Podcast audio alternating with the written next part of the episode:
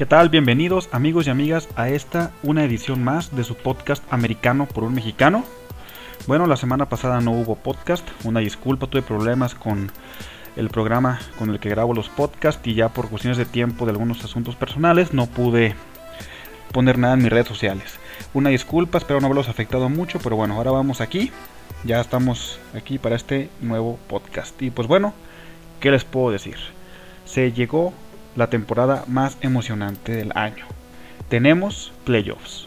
Empezamos esta semana con los wildcards, que la verdad son bastante, bastante, bastante interesantes. Aprovechando que ahora tenemos menos juegos y que cada semana serán menos juegos de aquí hasta el Super Bowl, pues vamos a tratar de hacer un poquito más de análisis, ¿sale? Entonces tenemos este fin de semana, empiezan los wildcards, para recordarles, pues si alguien había estado perdido, Green Bay Packers y los Kansas City Chiefs van a descansar en esta ronda de wildcards.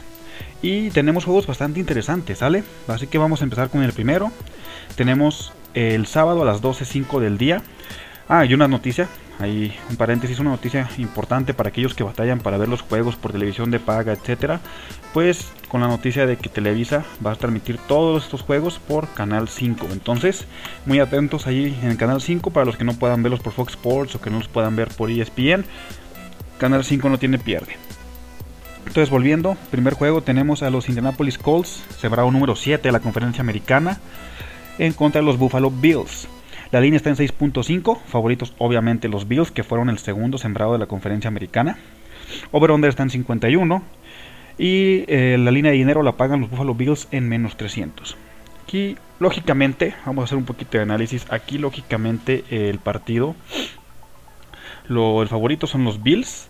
La línea no se me hace disparatada, la verdad. Yo creo que si los Bills logran ejecutar su plan de juego tal y como lo deben de hacer, pues deberían de ganar y cumplir la línea. Ahora vamos a analizarlo un poquito más a fondo. ¿sí? Este equipo de los Bills, su mejor unidad dentro del campo, sus mejores jugadores los tiene en la ofensiva. Tiene a un Josh Allen que si no fuera porque compite contra Aaron Rodgers yo pienso que sería el MVP que ha mejorado mucho la temporada pasada, que le trajeron a Stephon Dix que estuvo maravilloso, Cole Beasley que también elevó su nivel y tuvo casi mil yardas de recepción, y es su mejor arma. Sin embargo, la defensa no me termina de convencer tanto, no es una defensa que sea tan dominante. ¿Sí? Y del otro lado tenemos a un Philip Rivers que como sabemos tiene problemas, ya no se mueve, el brazo ya no le da igual, pero sigue siendo un coreback muy inteligente, que puede encontrar las debilidades que tiene esta defensa de los Bills que además, que además su defensa más grande, su, perdón, su debilidad más grande la tiene en contra de defender la carrera. ¿Y quién es el mejor jugador ahorita? Ahorita de los Colts se llama Jonathan Taylor. El novato corredor es el mejor jugador que tienen. Si logra Indianapolis establecer el juego terrestre, va a complicar mucho a la defensa de los Bills. Lo va a complicar de verdad muchísimo. Y yo pienso que lo puede hacer Jonathan Taylor. Ha estado jugando muy bien. ¿Qué pasó en el juego contra Steelers? Dejó de correr Jonathan Taylor. Salió del partido. Y ahí se cayó el equipo. Antes estaban aplastando los acederos. Hay que ser sinceros. No hay que dejar de deslumbrar por esa victoria que tuvieron los Steelers en contra de los Indianapolis Colts. No estaban jugando bien la primera mitad. Y Jonathan Taylor estaba pasando por encima. Entonces, si Jonathan Taylor juega, juega bien y se mantiene sano todo este juego, puede complicar mucho los Bills. Además, que si tienes juego terrestre, mantienes al hombre más peligroso de los Bills fuera del campo, que es Josh Allen. Eso es simple. Entonces, en resumen, yo pienso que van a ganar los Bills. Yo pienso que los Bills van a encontrar la forma en que se puedan en poder reponerse. Sobre todo es un equipo que sabemos que ajusta muy bien. Recordemos también ese partido contra Pittsburgh. Qué triste que todas las mejoras de los equipos sean contra mi equipo. Pero bueno, recordemos esa segunda mitad cómo ajustó Josh Allen. Aunque lo tenían presionado y lo traían con la palabra pero jodido en la primera mitad. La segunda mitad ajustaron y le pasaron por encima a los Steelers.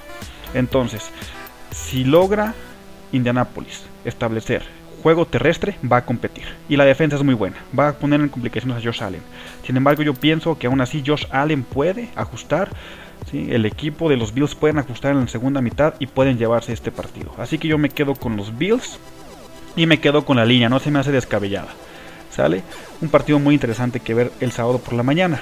Después a mediodía, a las 3.40 de la tarde, también lo pueden ver por Canal 5, vamos a tener a Los Ángeles Rams en contra de los Seattle Seahawks otra vez. Ok, este partido también es interesante. La línea está en 3 puntos, el favorito es Seattle. Es prácticamente nada más la ventaja que le dan Las Vegas a la localía. Over-under en 42. Y Seahawks paga menos 167 en el Money Line. Aquí, bueno, hay varias cosas que decir. Primero que nada, no se sabe a ciencia cierta si vaya a estar o no vaya a estar Jared Goff. Y en caso de que esté, no va a estar al 100%. Entonces aquí se abre otra vertiente. Si está Jared Goff, hay que ver que Jared Goff sale a jugar al campo. Ese Jared Goff que sale a cumplir el plan de juego que le manda Sean McVay o ese Jared Goff que sale a regalar balones. ¿sí? Hay quienes dicen, he escuchado muchísimos analistas, muchísimas personas que dicen que que dicen que Wolf, Wolford, el, el coreback suplente que tiene los Ángeles es mejor opción para los Rams. Desde luego que no, o sea, por favor, no hay que cegarnos por el odio que le tienen muchos a Jared Goff. Ni Jared Goff es tan malo ni Wolford tan bueno. Sí, Wolford en el partido contra Arizona tuvo poco más de 200 yardas y una intercepción, nada más. Entonces no hay que cegarnos. La mejor oportunidad que tienen los Rams de ganar este partido y meterse la divisional es con Jared Goff. Le guste a quien le guste y le pese a quien le pese. ¿Sí?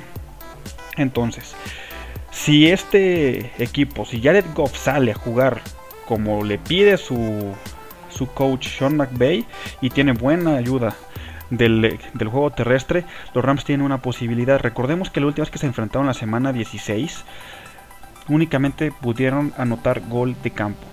La defensa mala, que sigue siendo una mala defensa de los Seahawks, no los dejó anotar touchdown, los limitó bastante bien.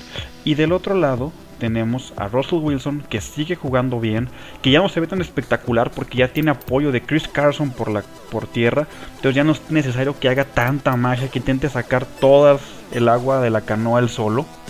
Entonces, él sigue jugando muy buen nivel, Carson está mejorando bastante, la defensa con Dunlap está mejorando bastante. Jamal Adams dice que sí o sí va a jugar, hay que ver cómo llega a jugar Jamal Adams. Y del otro lado, la defensa, que es la gran unidad de este equipo, la gran, gran unidad de este equipo, tiene que volver a jugar como lo empezamos a ver. Me refiero a los Rams. Tiene, tiene, tiene que empezar a jugar como lo empezamos viendo a principios de temporada.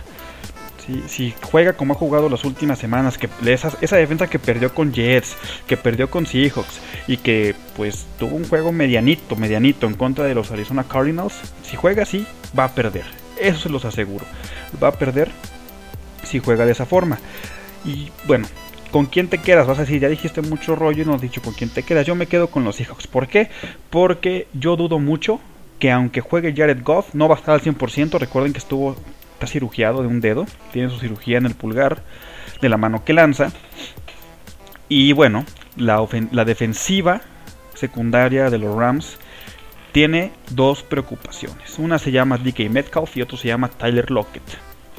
Ramsey nada más puede cubrir a uno de los dos. Y yo estoy seguro que Russell Wilson va a encontrar la forma de explotar al otro esquinero que, se, que esté cubriendo al otro receptor.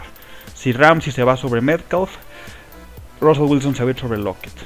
En cambio, si Ramsey se va sobre Lockett, va a explotar a, Dickett Metcalf. Entonces, para mí, yo me quedo con los Seahawks, me quedo con la línea, es una línea bajita de 3 puntos y van a ganar los Seahawks. El, el último partido que tenemos el sábado a las 7:15 es los Tampa Bay Buccaneers en contra de Washington Football Team. Este partido es muy interesante. A las 7:15 ya les dije, también por Canal 5 y, y por Fox Sports también. Es un partido muy, muy, muy interesante. ¿Por qué? Porque vienen los Buccaneers de enfrentar a los Detroit Lions y a los Atlanta Falcons dos veces. Ganaron los tres partidos y ya están todos que se desviven, se deshacen de elogios a Tom Brady. Que qué forma de cerrar en diciembre, qué mágico lo que está haciendo, que ya denle el supertazón a este equipo.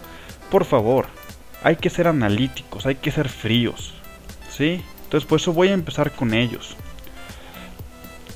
Eh, Tampa Bay como les dije, viene de ganarle a, los Atlanta Falcons, les remontó una ventaja de 17-0, ok, hasta los Vaqueros le remontaron a los Atlanta Falcons. ¿sí? Y ya vimos el desastre de equipo que fueron los vaqueros esta temporada. Entonces, vaya, no es, no es como que el gran logro haberle remontado a Atlanta. Le ganó a los Detroit Lions, los barrió, claro que sí, pero ¿cuáles Detroit Lions? ¿Sí? No tenían entrenador en jefe. Matthew Stafford jugó tres jugadas y para afuera. Ese equipo no juega nada, es la peor, las peores defensivas que hay. Si hubiera estado Matthew Stafford, quizá otra cosa hubiera sido. Sí, ese equipo no, no, o sea, jugó contra un equipo de nivel de preparatoria ese partido. hay que ser, hay que ser analíticos. Si queremos analizar esta gran temporada que mucha gente me ha dicho de Tom Brady, ok, vamos a ver, Tom Brady y los Tampa Bay Buccaneers ganaron 11 juegos y perdieron 5 juegos.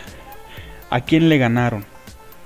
Le ganaron a Atlanta dos veces, le ganaron a Panteras dos veces, le ganaron a Detroit. Es puro equipo con récord perdedor. De esas 11 victorias, únicamente una victoria la tuvieron contra un equipo de récord ganador. Ese equipo fue Green Bay. Fue en Tampa Bay. Hay que, hay que subrayar esa parte. Y ese equipo, ese partido lo ganó la defensa, por Dios. ¿sí? Tom Brady únicamente administró los regalos que Aaron Rodgers le dio a la defensa. El peor partido de Aaron Rodgers fue ese. Ahora, ¿contra quién perdió? Contra puro equipo de récord ganador. Perdió en contra de, los Saints dos veces, ¿sí? y las dos fueron vapuleadas. La segunda peor que la primera. Perdió contra los Ángeles Rams, perdió con los Kansas City Chiefs que les estaban dando una repasada, si no es porque los Kansas City, Chiefs bajaron el ritmo como lo han hecho toda la temporada, quizá hubiera sido una vapuleada peor, y se atrevieron a perder con los Osos de Chicago, un equipo que quedó 8-8, perdieron con un equipo de 8 y 8, ¿sí? en prime time, Tom Brady pidiendo jugar un quinto down. vamos, hay que ser analíticos en cuanto a este equipo. Ahora, Sí, su super temporada de 40 touchdowns, perfecto. 30 de esos touchdowns vinieron contra equipos de récord perdedor y únicamente 10 contra equipos de récord ganador. Sí, tuvo un total de dos intercepciones. Esas dos intercepciones fueron en contra, 9 fueron en contra de defensas de equipos ganadores, de defensas respetables. Y sí, tuvo 3 en contra de equipos de récord perdedor. Entonces, ¿es maravillosa la temporada de Tom Brady? Claro que no. Sí. Entonces, por el otro lado tenemos a Washington, que francamente, hay que decirlo las cosas como son, es el equipo menos malo de la, de la división más mala. Es una división que da vergüenza. Y este equipo fue el menos malo, fue el que más ganas le echó. Entonces, ahora sí vámonos al partido, con estos antecedentes, vámonos al partido. El partido es en Washington, aún así Tampa Bay es favorito por 8 puntos, la línea está en 8, es exagerado la verdad exagerado, te les voy a decir por qué. Over-under está en 44.5 y Moneyline paga Tampa Bay menos 400. Ok, vamos a ver. La ofensiva de Washington es limitada y va a ser más limitada porque está plagada de lesiones. Eh, Anthony, Anthony, perdón, Alex Smith eh, no está al 100%, está lastimado de su pantorrilla. Eh, ya incluso dijo Ron Rivera que existe la posibilidad de que estén cambiando eh, corebacks de jugada a jugada porque Alex Smith no está al 100%. Y Antonio Gibson, que es un gran apoyo para el ataque de este equipo, también está lesionado, no está al 100%. Entonces tenemos que la ofensiva realmente de este equipo no está al 100%. Entonces la ofensiva no va a ganar, si no le iba a ganar el partido a Tampa, esta ofensiva, estando al 100% menos va a ser esta ofensiva. Entonces, ¿quién puede ganar? La defensa. ¿Qué defensa? La línea defensiva. La línea defensiva de, Washington es una línea defensiva de élite, encabezada por el novato Chase Young. Es una defensiva de élite. Es una defensiva que presiona, que sentir a los corebacks incómodos. ¿Y qué no le gusta que le hagan a Tom Brady? Exactamente, que lo presionen. Si a Tom Brady tú lo presionas, se sale de sus casillas, se frustra, empieza a lanzar mal. Yo pienso que va a tener una noche independientemente si gane o pierda Tampa Bay, Tom Brady va a tener una noche muy larga, muy muy larga. Le van a presionar mucho, le van a pegar. Eso estoy seguro, le van a pegar. Y además sabemos que esta línea defensiva y la defensiva de Washington es una defensiva que anota puntos. Y Alex Smith por el otro lado es un coreback que cuida muy bien el balón, lo administra muy bien. No es un coreback explosivo, pero sabe administrar el balón. Entonces por ahí está la brecha, por ahí está la brecha en la que Washington puede llegar a ganar. Sí, eh, Mike Evans aún no está entrenando al 100%, sigue dolido de la rodilla por esa estupidez que hizo el coach Arians de ponerlo a jugar contra, contra Atlanta, que ya de nada servía jugar contra Atlanta. Lo puso a jugar, salió lastimado y aún no está entrenando al 100%. Es una de las armas más importantes, una de las armas más de peso que tiene Tom Brady. Y la defensa de Tampa está jugando a buen nivel. Puede incomodar a la ofensiva de Washington. Pues les digo, Washington no va a ganar este partido por su ofensiva. Lo va a ganar por su defensiva, si es que lo llega a ganar. Ojo, no estoy diciendo que lo vaya a ganar. Entonces están diciendo, bueno, ya cabrón, ¿con qué te quedas? Bueno, me quedo yo con Tampa Bay, pero no va a cubrir la línea. No pienso que vaya a ganar por 8 puntos. Se me ha exagerada, sobre todo porque van de visita a un clima frío. Llevan todo el año jugando en Tampa, van hasta Washington. Entonces, por esa razón yo pienso que va a ganar Tampa Bay, pero si ustedes le quieren jugar al handicap, váyanse directamente a Washington y piquen el handicap. Otra apuesta que para mí es relativamente segura va a ser un under. Un under porque la yo pienso que la defensiva de Washington va a frenar a Tom Brady, no lo va a dejar que anote muchos puntos. Y del otro lado, pues la ofensiva de Washington no es una ofensiva de muchos puntos. Entonces, para mí la apuesta segura aquí es el under. No pienso que los dos equipos anoten más de, 20, de 44.5 puntos. ¿Sale? Estos son los juegos del sábado, conferencia nacional. Ahora vamos a los del domingo, conferencia americana. Empezamos el partido con el partido en Tennessee a las 12.05 del día, también por Canal 5 por Fox Sports. Vamos a tener a los Baltimore Ravens en contra de los Tennessee Titans. Sí, el juego divisional de la temporada pasada donde sacaron MVP Lamar Jackson se va a repetir ahora mismo vuelta. ¿Cómo llegan? ¿Cómo llegan? Bueno, Baltimore viene de una racha de varias victorias, donde ha estado jugando bien. Lamar Jackson se ha visto que ha vuelto a, ganar confianza, está corriendo como acostumbra. Se ve, la verdad es que bien.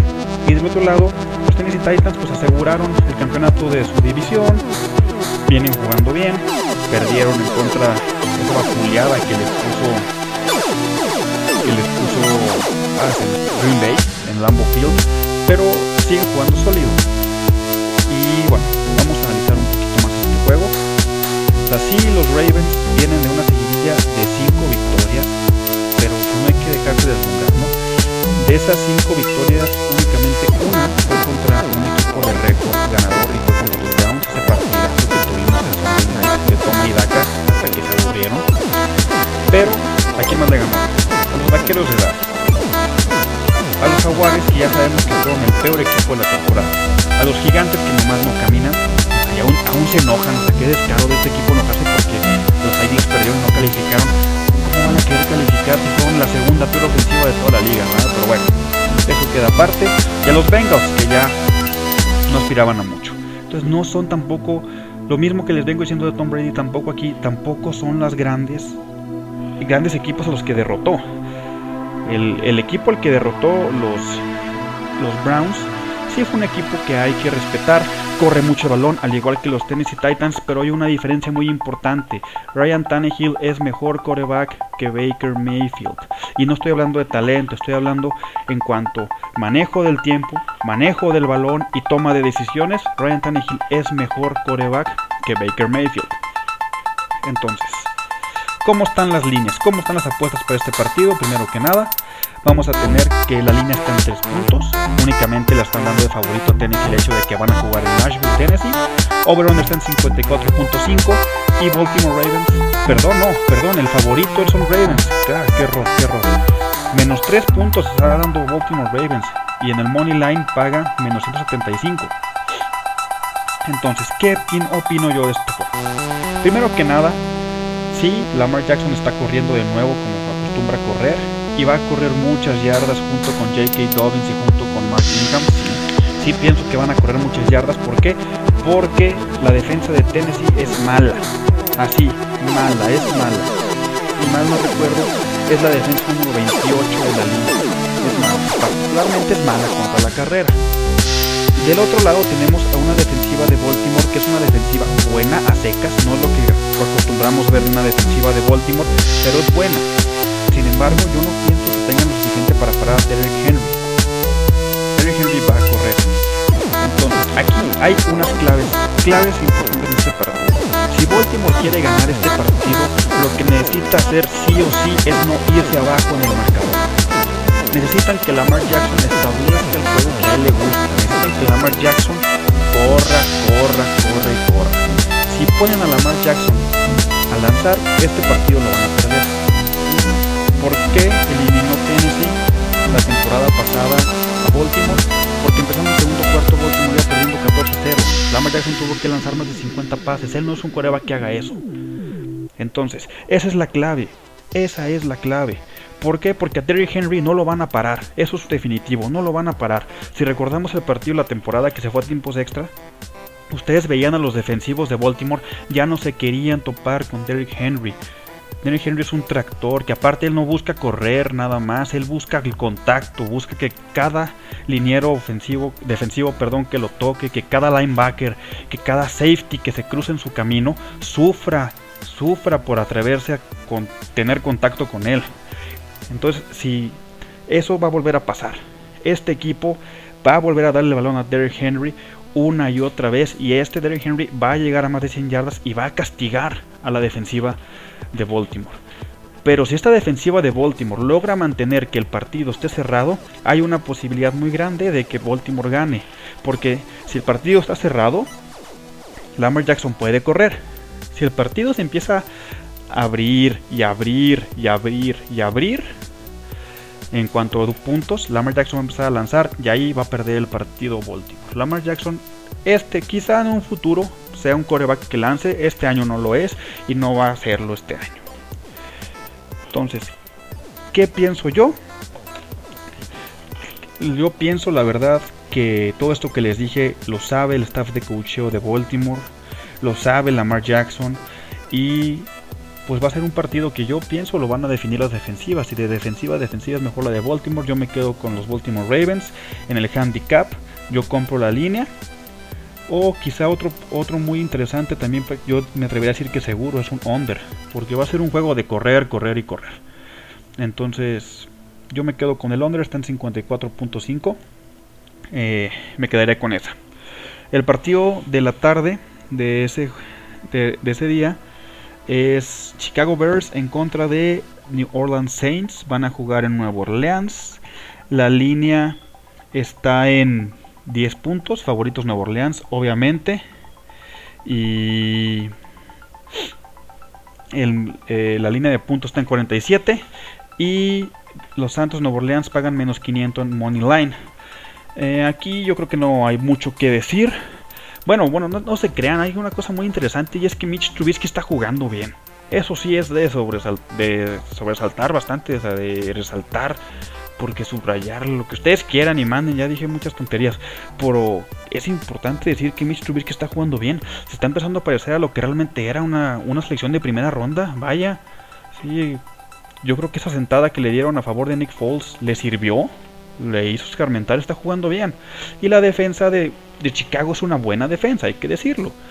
Entonces es un partido interesante, sin embargo, yo no creo que haya forma en que Chicago le vaya a ganar a los New Orleans Saints. Vimos como en el partido contra Vikings no estaba bien Drew Brees, no se le veía seguro, se le sigue sin ver muy seguro y pues claro, no, si te revientan 11 costillas, te dan un pulmón, ¿tú estarías tranquilo? ¿Te sabes seguro? Pues claro que no. O sea, una de tener dolor, Drew Brees, pobre, pobre cabrón, la verdad. Pero bueno, entonces, se demostró en ese partido que esta ofensiva no depende ya de Drew Brees. Alvin Kamara se llevó ese juego.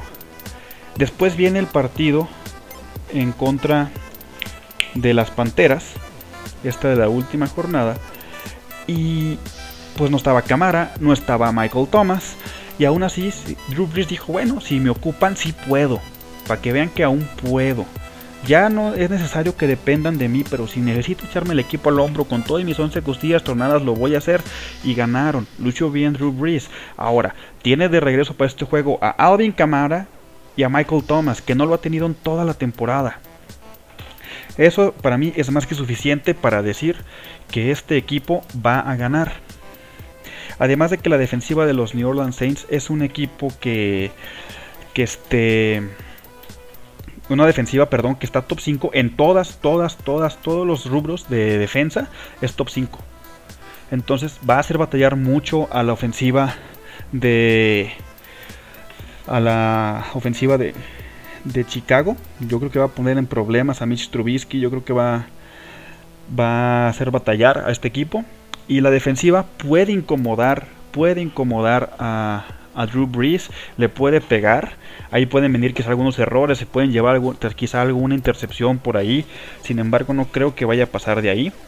O sea, porque en cuanto Drew Brees se empieza a meter en problemas, le va a dar el balón a Camara. O si empieza a tener problemas, lo va a sacar Sean Payton y va a poner a Tyson Hill.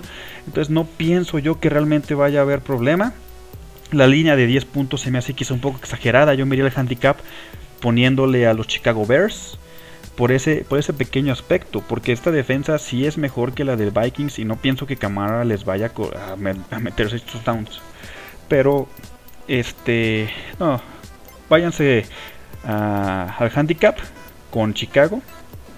O bien, váyanse con el Money Line y ese va a ser seguro con, con los Santos de Nueva Orleans. Y pues los veremos ya en la siguiente ronda a ver qué tal. Y bueno, por último, para cerrar el domingo, vamos a tener de nuevo otra vez a los Pittsburgh Steelers en contra de los Browns de Cleveland. Aquí, bueno, hay algo importante que decir. Eh, el COVID le ha pegado con todo a los Browns, pero con todo realmente. No va a estar Stefanski en la, en la banda.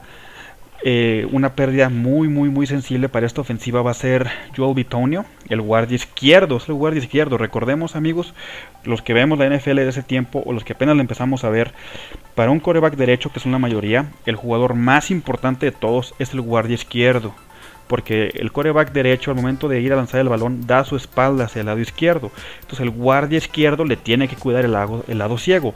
Si viene por allá un tackle defensivo, un linebacker o el blitz y le pegan, el coreback no se va a dar cuenta que le pegaron hasta que ya está en el suelo.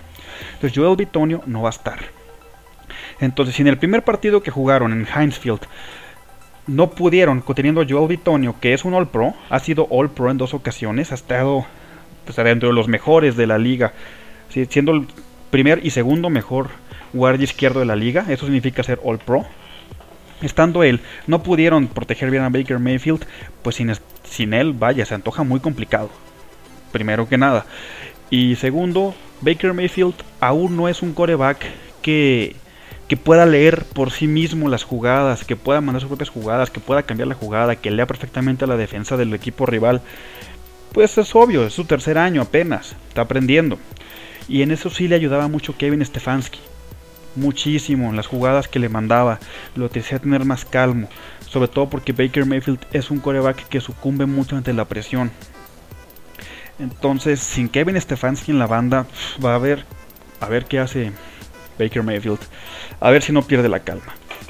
Y del otro lado, pues bueno, tenemos a los Pittsburgh Steelers que bien eh, yo como aficionado de ellos no me termino de convencer de, ellos. Así como les estoy diciendo de lo de Tom Brady, tampoco nunca me convenció al 100% el 11-0. No estaban jugando bien. esa victoria contra los Indianapolis Colts, la verdad es que la primera mitad jugamos mal. La segunda mitad compusimos y además que en la segunda mitad estuvo el factor de que Jonathan Taylor ya no jugó. Y bueno, el último partido en contra de los Browns fue un buen juego, con suplentes, los hicimos batallar, sin embargo se perdió. Pero con equipo completo yo no creo que haya mayor problema para que vayan a ganar. Big Ben está descansado. Cualquier persona que me escuche ahorita mayor de 35 o 40 años va a saber que ya a esas edades empiezas a tener cualquier descanso, te cae como si fuera un agua directamente de la fuente de la juventud, o sea, te rejuvenece totalmente, eso le va a caer al Big Ben espectacular. Descansaron a TJ Watt, Cam Hayward está jugando muy buen nivel. TJ Watt ni se diga para mí, salvo lo que ustedes piensen, es el defensivo del año. Highsmith, el otro linebacker externo, está jugando bien, está, empezando a jugar mejor, se le empieza a ver mejor nivel, no a un nivel de Bot Dupree aún, pero pues vaya, su primer año es novato. con la noticia de que el linebacker interno David Spillane, que es el segundo, recordemos porque el primero es Devin Bush que está lesionado fuera de la temporada, también viene de regreso. Y pues prácticamente tiene equipo completo Pittsburgh. Y juegan en casa. Además hay que recordar eso. Esos intangibles que existen en todos los deportes en general. Y quién sabe qué le pasa a los Browns cuando se meten a Heinz Field que se desinflan. Se desinflan completamente. Desde hace 17 años no ganan en Heinz Field. Y si le sumamos todo esto al hecho de que no va a estar Bitonio, que es el principal, el que, el que debe de cuidar a Baker Mayfield. Este otro, el ala defensiva, no es Miles Garrett, no, recuerdo el nombre. La mancuerna de alas defensivas son Miles Garrett y este otro jugador que no recuerdo el nombre de este momento, los debo. Tampoco va a estar por COVID. Es un golpe muy fuerte para presionar al Big Ben que no esté. Entonces, este partido pues va a ser interesante. Aquí se va a ver si los si los Browns ganan, va a ser definitivamente porque va a ser ya la graduación con honores de Baker Mayfield aquí en la NFL. Va a ser porque no sucumbió la presión, porque pudo manejar la presión y no la presión de los linebackers ni de la línea defensiva de Pittsburgh. Me refiero a la presión mental que él que es lo que él lo hace que pierda los juegos porque talento lo tiene. Y en cambio, si los Steelers ganan y ganan de una forma convincente, ojo, convincente, que el Big Ben se vea a buen nivel, así como se vio en la segunda mitad contra Indianapolis, que se vea de esa forma, que logremos correr de perdida 50 yardas, que la defensa empiece a luchar bien, sobre todo la secundaria, pues bueno, se va a referir que los Steelers quizá tengan una posibilidad de llegar a los playoffs, bueno, perdón, de llegar al Super Bowl. De competirle a Buffalo, que es el que se, presume va a ser contra el que va a enfrentarse en la divisional, eh, de que fue, bueno, de que lleguen a pasar los dos y de, ganarle y competirle en un partido a los Kansas City Chiefs de llegar hasta la, ronda de campeonato, ¿no? Bueno, total, han de decir, bueno, güey, yo estoy aquí por las líneas, no puedes, no puedes escucharte tus pendejadas. Entonces, bueno, eh, la línea está en 6 puntos, favorito Pittsburgh. Se me hace una línea cubrible, no, yo sí pienso que Pittsburgh puede llegar a ganar, sobre todo porque están en Heinz Field, por todo lo que ya les dije de Bitonio, de Kevin Stefanski, de todos ellos que no están presentes en este juego. Y hay que recordar que estando ellos en, en Heinz Field en la temporada, pues fue una victoria de 38-7. Entonces, yo pienso que los Steelers van a ganar, honestamente, dejando corazón de lado, van a ganar. Eh, van a cubrir la línea, van a ganar por más de 6 puntos. Yo sí veo ganando Pittsburgh por 7, 10 puntos. Eh, over-under está en 47.5. El over se antoja, se antoja sabroso, se antoja llamativo el, el over. Y Pittsburgh paga menos 2.64 en, en Moneyline. Entonces, a manera de resumen, rápidamente, de Indianapolis Colts contra Buffalo Bills, me quedo con los Bills y me quedo con la línea de 6.5, si la cubren. Los Rams contra Seattle, me quedo con Seattle y cubren la línea. Tampa Bay Buccaneers en contra de Washington, me quedo con Tampa, pero no pienso que cubran la línea, así que en el handicap me quedo con Washington, o bien, como les dije, me quedo con el under. Baltimore Ravens en contra de Tennessee Titans, me quedo con los... Eh, ay, Aquí creo que no les dije, pero me, quedo con los Baltimore Ravens por la defensa. Me quedo con la línea y con el under. Chicago Bears en contra de New Orleans Saints. Me quedo con los Saints. Me quedo con la línea de 10 puntos. Y por último, Pittsburgh Steelers en contra de los Browns. Me quedo con los Steelers y me quedo con la línea que es de 6 puntos. Síganme en mis redes sociales, ahí voy a estar tratando de ponerles más contenido, sobre todo ahora que ya son playoffs, resultados, estadísticas, noticias. Recuerden, americano por un mexicano, tanto en Twitter como en Instagram. ¿Sí? Los partidos los van a poder ver ya sea por Canal 5, todos estos que acabo de decir, o por Fox Sports o por ESPN. Y nos estamos escuchando la semana que entra. ¿Sale? Un saludo y adiós.